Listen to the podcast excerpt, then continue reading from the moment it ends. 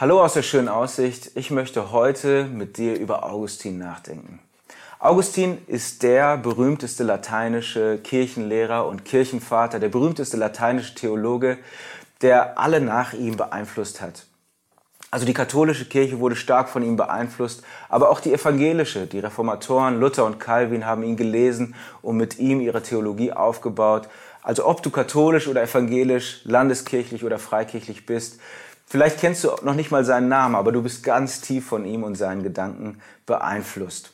Augustin war ein Afrikaner. Er kommt aus äh, Hippo Regius, eine Stadt, die es heute nicht mehr gibt, die im heutigen Algerien liegt und da ist er aufgewachsen und er war ein getriebener Mann, er war ständig auf der Suche. Seine Mutter war Christin, aber das fand er überhaupt gar nicht ansprechend. Die Bibel fand er nicht ansprechend für sich und er suchte in der Philosophie, studierte Philosophie und Rhetorik, aber das erfüllte ihn nicht ganz. Dann wandte er sich der Sekte der Manichäer zu, um da die Erleuchtung zu finden, aber auch das hat ihm nicht so die volle Erfüllung gegeben. Da machte er Karriere ging an den Kaiserhof nach Rom und dann nach Mailand, lebte das Leben eines VIPs mit allen Extras und allen Partys der Schickeria, aber innerlich war er komplett leer und zerrissen. Und dann in Mailand wandte er sich Christus zu. Er hatte eine Bekehrung, er erlebte das und er wurde ein komplett neuer Mensch. Er zog sich zurück mit Freunden, äh, hatten sie so eine klosterähnliche Gemeinschaft, und dann ging er später zurück nach Afrika, wurde erst Priester und Bischof und wurde zu diesem Kirchenvater, den wir heute kennen. Und dieser Wandel, diese Bekehrung, über die schreibt er in seinem Buch Bekenntnisse und die ist total spannend. Er schreibt, wie er da in Mailand ist, wie er in diesem Garten sitzt und komplett zerrissen ist und dann hört er eine Kinderstimme und die sagt, nimm und lies. Das war damals so ein Kinderreim, Kinderspiel, nimm und lies. Und wie er darauf reagiert hat, das lese ich euch in seinen eigenen Worten vor.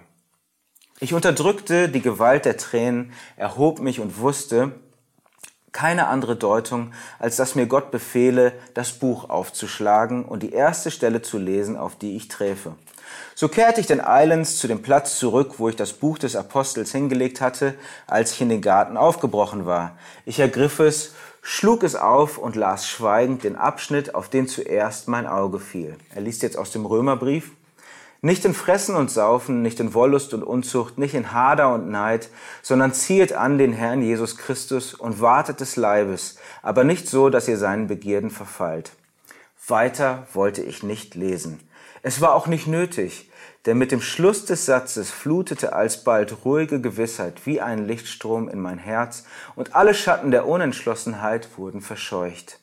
Spät habe ich dich geliebt, du uralte und doch so neue Schönheit. Spät habe ich dich geliebt. Und siehe, du warst in meinem Innern und ich war draußen, und da suchte ich dich, und selbst eine Missgestalt warf ich mich auf das, auf das Schöngestalte, das du geschaffen hast. Du warst in mir, aber ich war nicht bei dir. Dinge hielten mich von dir fern, die doch gar nicht wären, wenn sie nicht in dir wären.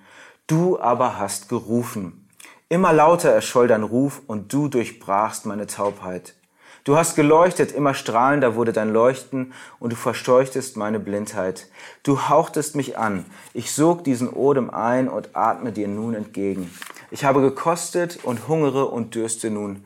Du hast mich berührt. Nun brenne ich nach dem Frieden in dir. Ich weiß nicht, wie es dir geht, ob du schon kurz Christ bist oder lange oder gar nicht, aber das ist doch das, wonach wir uns alle sehen. Eine echte Begegnung mit Gott, das, die Erfüllung unserer Lebenssuche. Und dafür gibt es kein Rezept. Der Augustin hat gerade so per Zufall die Bibel aufgeschlagen. Das kann funktionieren, muss aber nicht.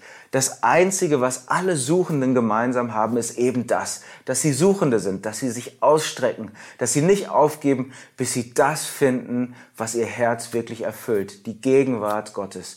Und das wünsche ich dir. Damit möchte ich dich segnen, mit einem heiligen, mit einer heiligen Unzufriedenheit und einem Hunger nach Gott und dass Gott dich findet. Amen.